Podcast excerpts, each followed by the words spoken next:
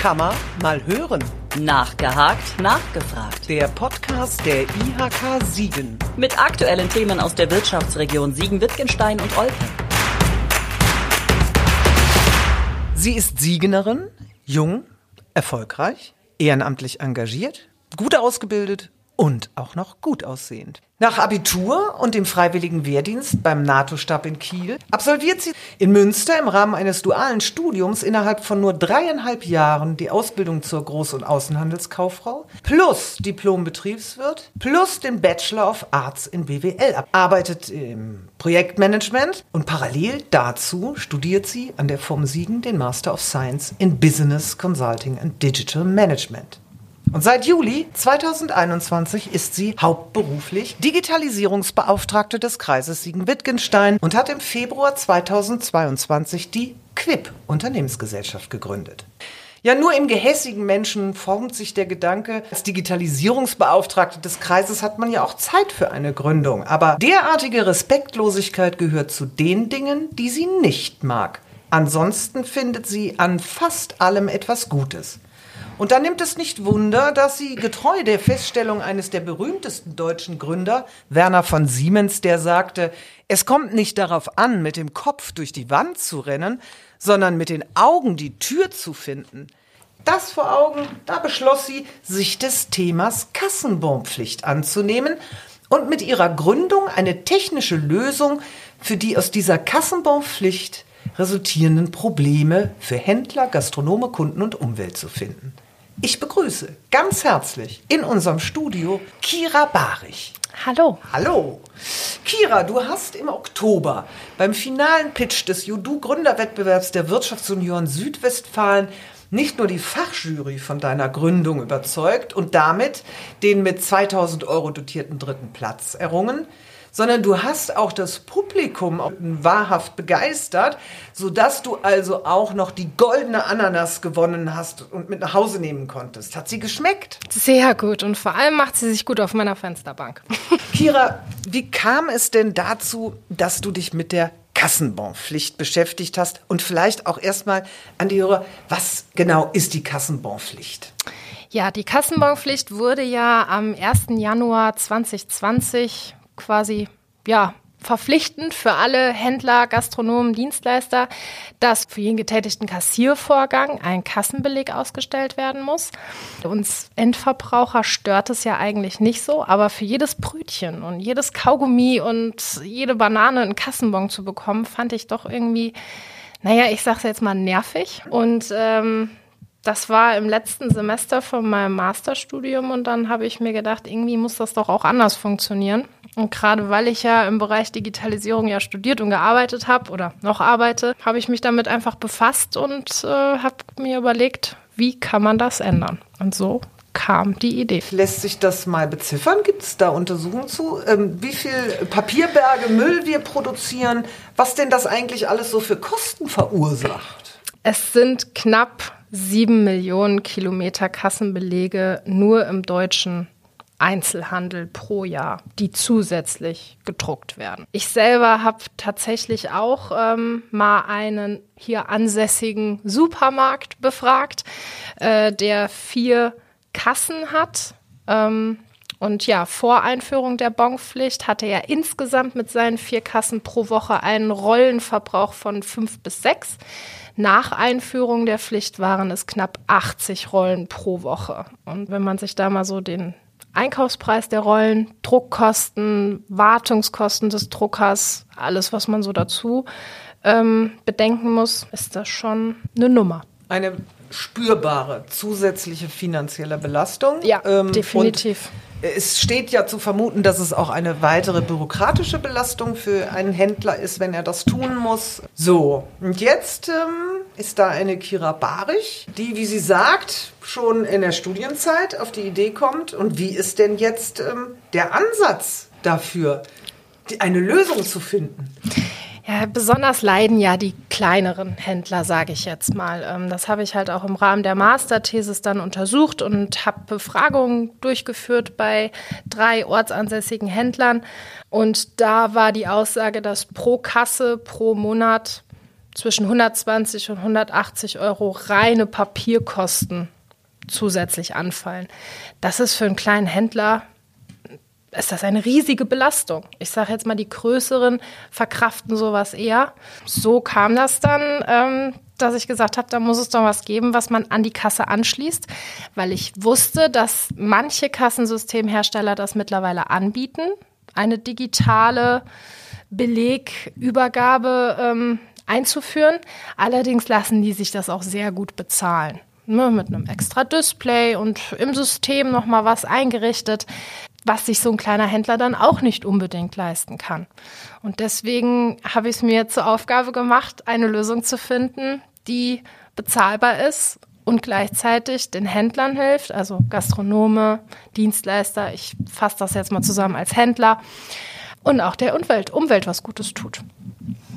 So, jetzt ist die erste Idee da, zu sagen, Mensch, da muss es doch eine digitale Lösung geben. Ja, wie sah das dann aus von dieser ersten Idee im Masterstudium? Es war dann im Februar 22 war die Gründung. Genau. Welche Schritte waren bis dahin? Was war nach der Gründung und wo stehst du jetzt? Ähm, zunächst einmal habe ich äh, ein Geschäftsmodell in der Thesis entwickelt für eine Kassenbon-App die war auch schick, gefällt mir auch bis heute die Idee, die ich da hatte.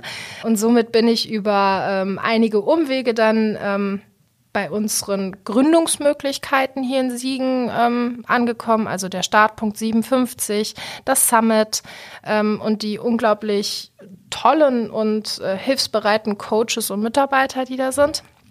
Und dann wurde mir eine Frage gestellt, wie möchtest du denn in den Markt? Über den Endverbraucher oder über den Händler. Und wie ich eben schon sagte, wir Endverbraucher sehen nicht unbedingt den Bedarf. Uns ist es ja im Endeffekt egal, wo der Bon dann landet, wenn ich ihn nicht mitnehme. Ähm, der Leidtragende ist der Händler. Und deswegen war mir klar, ich möchte über den Händler in den Markt gehen. Und äh, da hilft eine App nicht viel. Und von daher ähm, wurde dann weiter getüftelt und ich habe mich mit Entwicklern zusammengesetzt und mit einem Kassensystemhersteller auch tatsächlich. Und so kam die Idee des Quip-Moduls, was an die Kasse angeschlossen wird, aber ganz wichtig, nicht ins Kassensystem greift. Weil das möchte kein Kassensystemhersteller, dass jemand ins eigene System kommt. Und somit ist das ein kleines Modul, was angeschlossen wird. Und das wird jetzt gerade in Zusammenarbeit mit ein paar Entwicklern entwickelt. Also beginnt jetzt. Wie funktioniert das Quid-Modul? Wir haben ja, die Probleme sind benannt. Wir haben Papierberge, die unnötig produziert werden. Aber es ist ja vor allen Dingen das Thema, ähm, dass ein Händler ja archivieren muss. Rechtssicher. Er ist ja dazu verpflichtet, Dinge aufzuheben für Steuerprüfung, für all diese Dinge. Genau. So, und wie funktioniert das jetzt? Im Endeffekt wird das Modul zwischen die Kasse und den Kassenbon-Drucker geklemmt, geschaltet, wie man das jetzt benennen möchte. Ähm, der Kunde zahlt ganz normal und für gewöhnlich ist es ja dann so, die Kasse gibt den Druckauftrag des Kassenbelegs an den Bondrucker.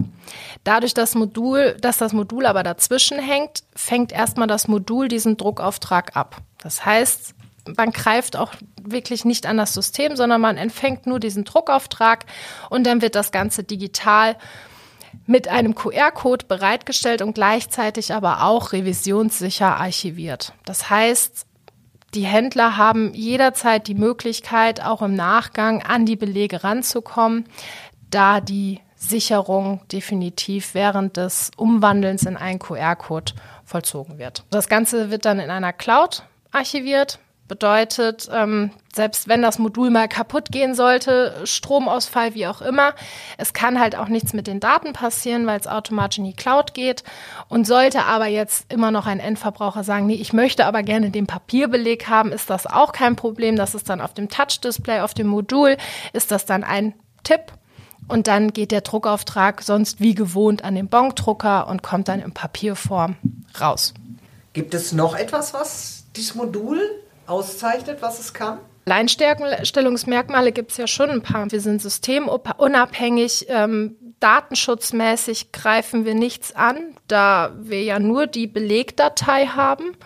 Ist ja so wie der normale äh, Papierbeleg. Ähm, wir haben aber auch gleichzeitig die Möglichkeit, durch die Archivierung der Belege auch eine Metadatenanalyse zu fahren.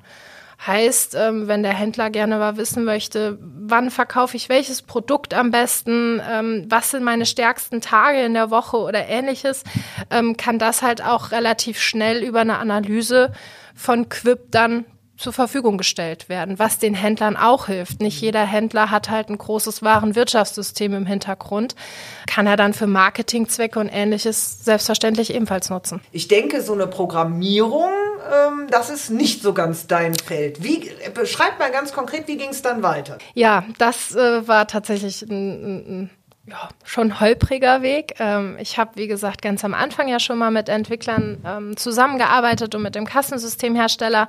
Leider haben die Entwickler dann äh, ihre Firma tatsächlich verkauft und haben mir dann gesagt, du, tut mir leid, Kira, aber wir können nicht mehr weitermachen, weil wir uns einfach auflösen. Und äh, ja, dann ging die Suche weiter. Und das ist halt gerade jetzt ähm, in der aktuellen Zeit gar nicht so einfach, jemanden zu finden, der A, ich sage jetzt mal softwareseitig ähm, und gleichzeitig aber auch die Hardware programmieren kann. Da bin ich quasi ja auch eine Laie. Für mich stand nur fest, ich brauche einen Entwickler. Naja, gut. und dann ging es halt los und ich musste mir halt irgendwo auch ähm, sehr viel Wissen aneignen. So bin ich durch äh, einige Umwege dann wirklich an Entwickler jetzt gekommen die gesagt haben, das ist super spannend, die haben da ein großes Interesse daran, das ähm, mitzumachen. Ich kann auch gleichzeitig an der Förderung mit, also die, die kriege ich auch noch dafür, weil es ja was Innovatives ist für die Umwelt. Ne? Mhm. Ähm, und somit äh, ja, hoffe ich, dass das jetzt dann zeitnah fertig wird und ich meinen ersten Prototypen in der Hand halte. Und wenn der Prototyp da ist, dann ist ja schon in Sicht, damit auch auf den Markt zu gehen. Was brauchst du jetzt konkret noch um auf den Markt gehen zu können. Vor allen Dingen als BWLerin äh, gut ausgebildet wirst du ja geprüft haben, wie sieht denn dieser Markt überhaupt aus? Gibt es da keine Konkurrenten? Auf dem Markt gibt es was. Mhm. Ähm, es gibt auch andere Start-ups, die ebenfalls eine digitale Lösung anbieten, tatsächlich aber noch keine mit dem technischen Hintergrund, den ich habe. Mehr kann ich jetzt auch nicht verraten, okay. weil sonst kann ich es auch nicht mehr patentieren lassen.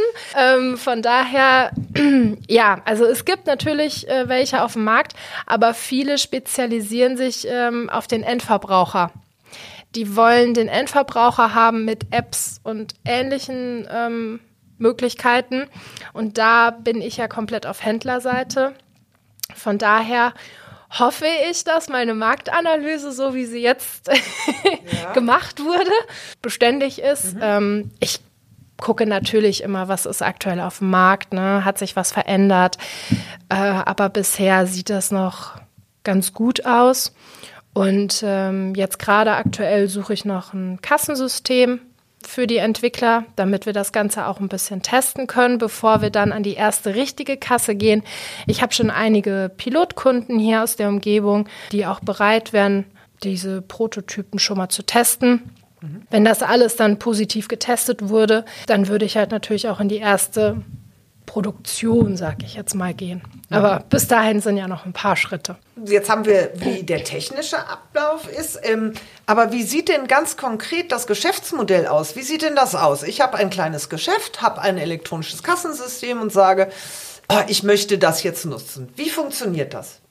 Es wird so sein, dass ich äh, zwei verschiedene Lizenzvertragsarten, sage mhm. ich mal, anbieten möchte gerade für die kleineren, wie ich eben schon erwähnt habe, ein Friseursalon, Nagelstudio, ein kleiner Blumenladen, die jetzt keine 1000, 2000 Belege im Monat haben, dass ich für die ein kleineres Modell erstelle, ähm, wo dann eine gewisse Grenze halt nur erreicht werden darf. Und für die größeren Supermärkte, ähm, für die würde ich dann ein großes Vertragsmodell anbieten, wo ich dann auch direkt sage, ähm, unbegrenzte Beleganzahl möglich und natürlich auch Sicherung und Archivierung.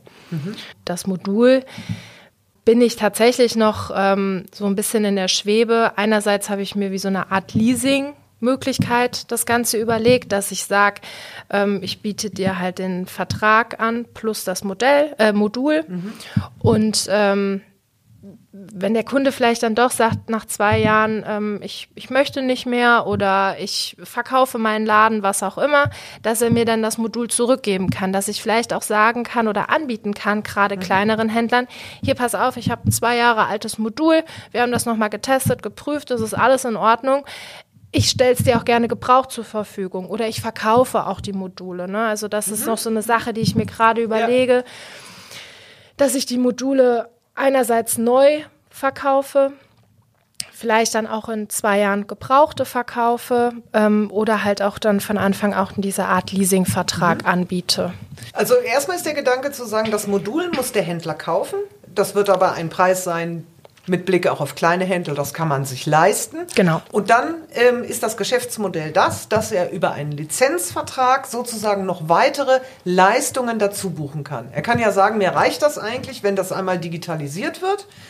Ähm, und wenn das archiviert wird, aber eine Analysefunktion, die will ich gar nicht nutzen. Oder muss er das Komplettpaket nehmen? Nein, das muss er nicht. Okay. Also da hatte ich ja eben schon gesagt, dass wir das äh, anbieten möchten oder dass ich das anbieten möchte und dass wir das rein theoretisch zeitnah zur Verfügung stellen können.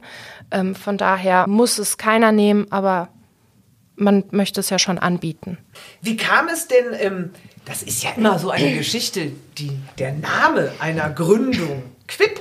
Natürlich denkt man sofort an Quittung, aber wenn man mal googelt, empfehle ich den Hörern, googeln Sie mal Quip, was man da so für Vorschläge kam. Wie kam es zu dieser, zu dieser Namensgebung? Ich habe lange überlegt, wie kann man Quittung, Bon, Kassenbon, Rechnung irgendwie verkürzt mhm. und auch irgendwo einprägsam äh, verbinden. Und da es ja für mich ein, ein, schneller Beleg ist, also der ist schnell digital zur Verfügung, ähm, kam ich auf Quickbong. Und, Quickbong. Und daraus entstand dann Quip. Du hast am Gründerwettbewerb teilgenommen, hast jetzt auch ähm, ein bisschen die Gründerszene hier kennengelernt. Ähm, und wenn du aus deinen Erfahrungen raus und wo du jetzt stehst, einen Tipp geben kannst an Gründer, was wäre das für ein Tipp? Verfolgt eure Idee und ähm, wendet euch auf jeden Fall wirklich an unsere Gründungsmöglichkeiten hier. Ne? Sei es der Startpunkt, ähm, ja, das Summit, die arbeiten ja auch viel zusammen, mhm. die Uni. Ähm, wendet euch an die. Es wird euch auf jeden Fall geholfen und bleibt dran. Bleibt einfach dran, gebt nicht auf und verfolgt euer Ziel. Du bist auch gerade dazu Gratulation ähm, frisch gewählt in den Vorstand der Wirtschaftsjunioren Südwestfalen, äh, ein Zusammenschluss von jungen Unternehmern. Ich meine, du machst eine ganze Menge. Du bist Digitalisierungsbeauftragte der Stadt. Du ähm, hast selber eine Gründung, die du noch machst. Du bist auch eine leidenschaftliche Tänzerin. ähm, da fragt man sich, wann schläft diese Frau? Wann hat sie Freizeit? Selten.